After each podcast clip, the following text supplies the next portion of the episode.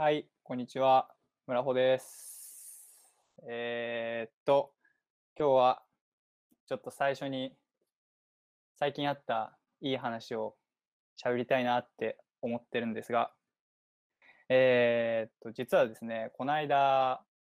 2回目の、人生2回目のハッカソンに出場してきまして、えーっと、ハッカソンっていうのは、えーっと、実は以前のラジオでも説明したんですけど、えーっと、ハックとマラソンっていう言葉が合体した言葉で、まあ、ものづくりのマラソンみたいなイベントなんですけど、結構そこではいろいろなエンジニアたちが、えーとまあ、一個テーマを決めてものを作って、その決められた期限内にね、バーって一生懸命チーム組んで作って、で、その期間内に出来上がったものを評価するっていうのがハッカソンっていうイベントなんですけど、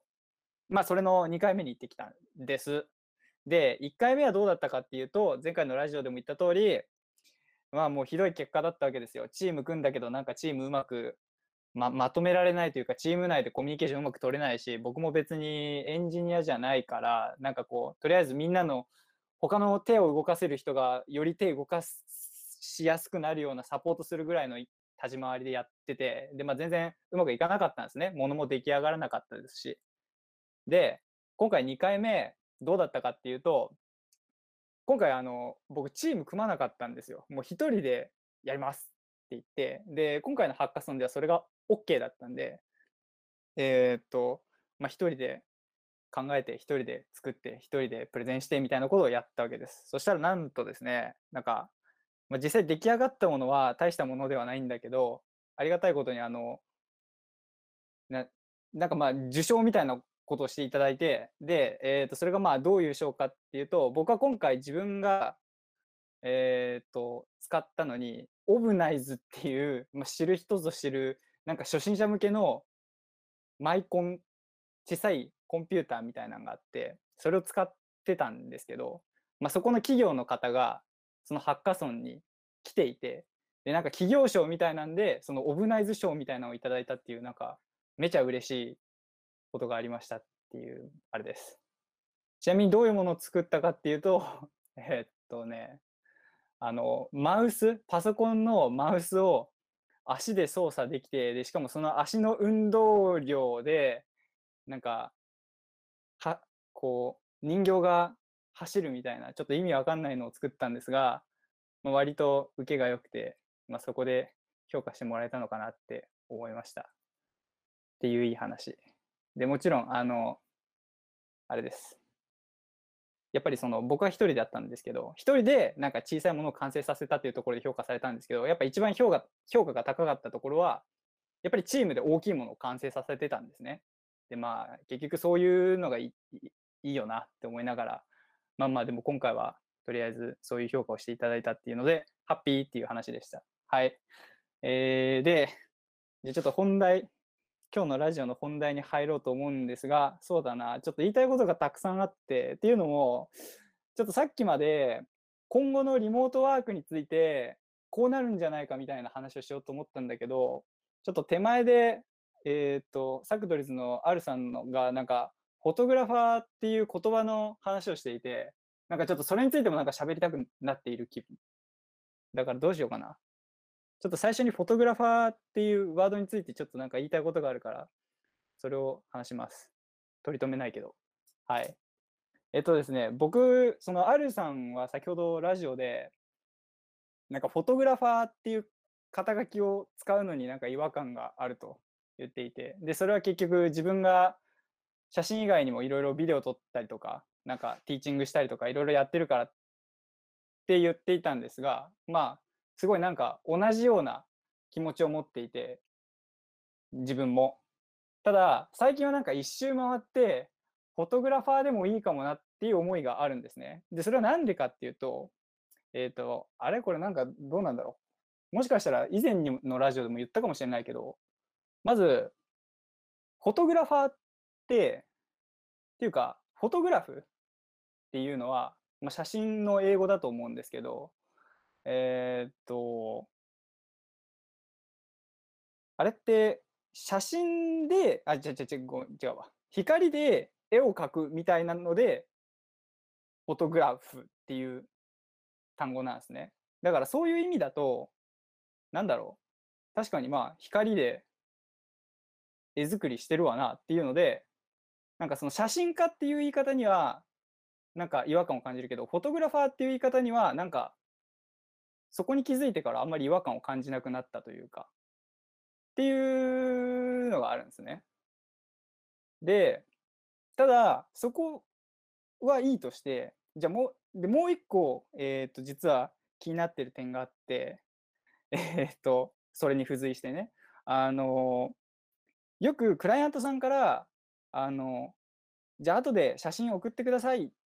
て、まあ、その撮影の仕事した後に、そのデータをくれっていうふうに言われるんですけど、まあ、その時に写真くださいって言われるんですよ。で、その時に、これ送るのって写真なのかみたいな、その、これ画像だよなみたいな、っていうところになんかモヤモヤを感じていて、で、写写真と画像の違いって何みたいなのを、まあ、一時期考えていましたと。で、そこで自分が出した結論は、デジタル、デジタルで再現されたものはもうすべからく画像で、写真はやっぱりその印画紙とかもうフィルムで印画紙に焼き付けたあれを写真っていうのがまあ正しいんだろうなっていうのを考えてましたね。っていう話。あ、でもなんか、それについて、うちの職場の人が一人なんか面白いことを言っていて、まあ今の話を職場の人にも話したんですけど、あのね、なんかその職場の人が言うには、自分は、こう、頭の中でイメージしてる段階が写真で、もうアウトプットしたものは画像みたいなことを言っていて、結局なんか、頭の中で構想を練っているときに、なんか光で絵を描いているみたいな。いや、ちょっとよくわかんないな。なんか今思い返すとよくわかんないわ。いう話がありました。はい。だいぶ、なんか話が脱線しちゃいましたが、残りどれぐらい時間があるのかな。えー、っと、そうだ。じゃちょっと最後に肝心の今日一番最初に話そうと思っていたことを話すんですが、今後のリモートワークについてですね。えー、と、はい。これは結構僕の周りでは割とホットなテーマになっていて、えー、と、っていうのも、リモートワークによって、実は会議の時間がめちゃくちゃ増えてるっていう、えー、と問題が発生しておりまして、僕自身とか、えー、と僕の職場の人とか。結局移動時間がない分、こう、スケジュールに、そのリモート会議がたくさん入るわけですよ。で、そうなると、僕はこれはあの、ジェットコースター現象って言ってるんですが、例えば13時に会議入ってた場合、下手すると18時まで会議入りっぱみたいなことがあるんですよ。なんか、1時間の会議、30分の会議がバーッと詰まって、これ、やばくないみたいなのがあって、で、僕はまだマシな方なんですけど、あの、結構、その戦略をガチで立てる人たちとかは、もうまさにそういうのがほぼ毎日続いていて、で、全然手が動かせねえよと。で、大変ストレスを溜められているんですね。で、これって結構うちの会社だけじゃなくて他のところもあると思っていて、で、これに対しては、ちょっと解決策を考えるべきだと思うんですね、僕自身。で、実際にもうかなり具合悪そうだし、その連続会議によって。で、やっぱ手も動かせてないことで、その会議によってタスクは増えていくのに全然処理する時間がないみたいな。で、けど、リモートワークだから、その実際体は動いてないわけですよ。だからこう、精神的な疲れと肉体的な疲れがなんかずれていっていて、なんかもう人によっては、すごい、最近尻滅裂なんだけどみたいなことも起こっているとかなりやばい状態なんですね。で、まあ、どうするのがいいんだろうなって思うんですけど、まあ、一番分かりやすい方法としては、会議の時間制限するとかっていうのはありますよね。でも、果たして、なんかそれって結構場当たり的な解決法な気がしていて、根本的じゃないというか、こうもっとなんていうのそれこそ変な話ソソリューションを起こせるポイントでもあるのかなみたいな。こう会社自体の構造を、えー、っとリモートワークになんかこうリモートワークに合わせたというかもっとこう柔軟な再編成みたいなのができると面白いかもとか思っていて。で僕が一個ここでちょっとこれどうみたいな言いたいのはあの会社とかで働くときにもう常にどんな業務であってもえっ、ー、となんていうのかな。ダブルスでやるみたいなあのアイデアがあって。えっ、となんか僕最近すごい思うのが全ての物事って実行に、えーと、計画するのと実行に移すの2つが必ず発生していると思っていてこれを1人でやろうとするとなんか余裕がある時はいいんだけどなんか詰まってきた時とかになんかだんだんおかしくなってくるんじゃないかっていうのがあるわけですよ。だからもうそこを完全に分業してこうなんだろうな。例えば僕村穂ですけどえー、っとななんていうのかな。僕じゃあ考える人。で実行する人もう一人つける。で、この2人で村穂みたいな。いや、まあ村穂じゃなくてもいいけど。っていうので働けば、例えば会議とか長引いても、えっ、ー、と、それはもう会議用の村穂が出て、会議じゃない人用の村穂もひたすら手を動かすみたいな、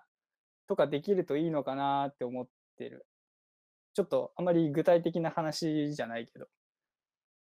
でも結構イメージとしては、えっ、ー、と、僕はあの、なんだっけな、ソウルイーターっていうアニメが近くて、で、そのアニメが、まあ、あの、なんていうのかな、職人と武器っていう、えっ、ー、と、チーム編成があって、で、職人と武器って、武器って言われてる方も、まあ人間の形してるんですけど、なんか職人の方はその武器と呼ばれる人間が変化した武器を扱う役割なんですよ。で、武器の人は武器になる役割なんですよ。ちょっと何を言ってるんだこいつはってなってるけど、えー、っと、まあそういうアニメがあって、で、その世界観だな、俺が今思ってるのはっていう話でした。やば、何の話？まあいいや。というわけで、結論何が言いたいのかっていうと、皆さんぜひ、えっ、と、ソウルイーターアニメ見てみてください。今日の話はおしまいです。ありがとうございました。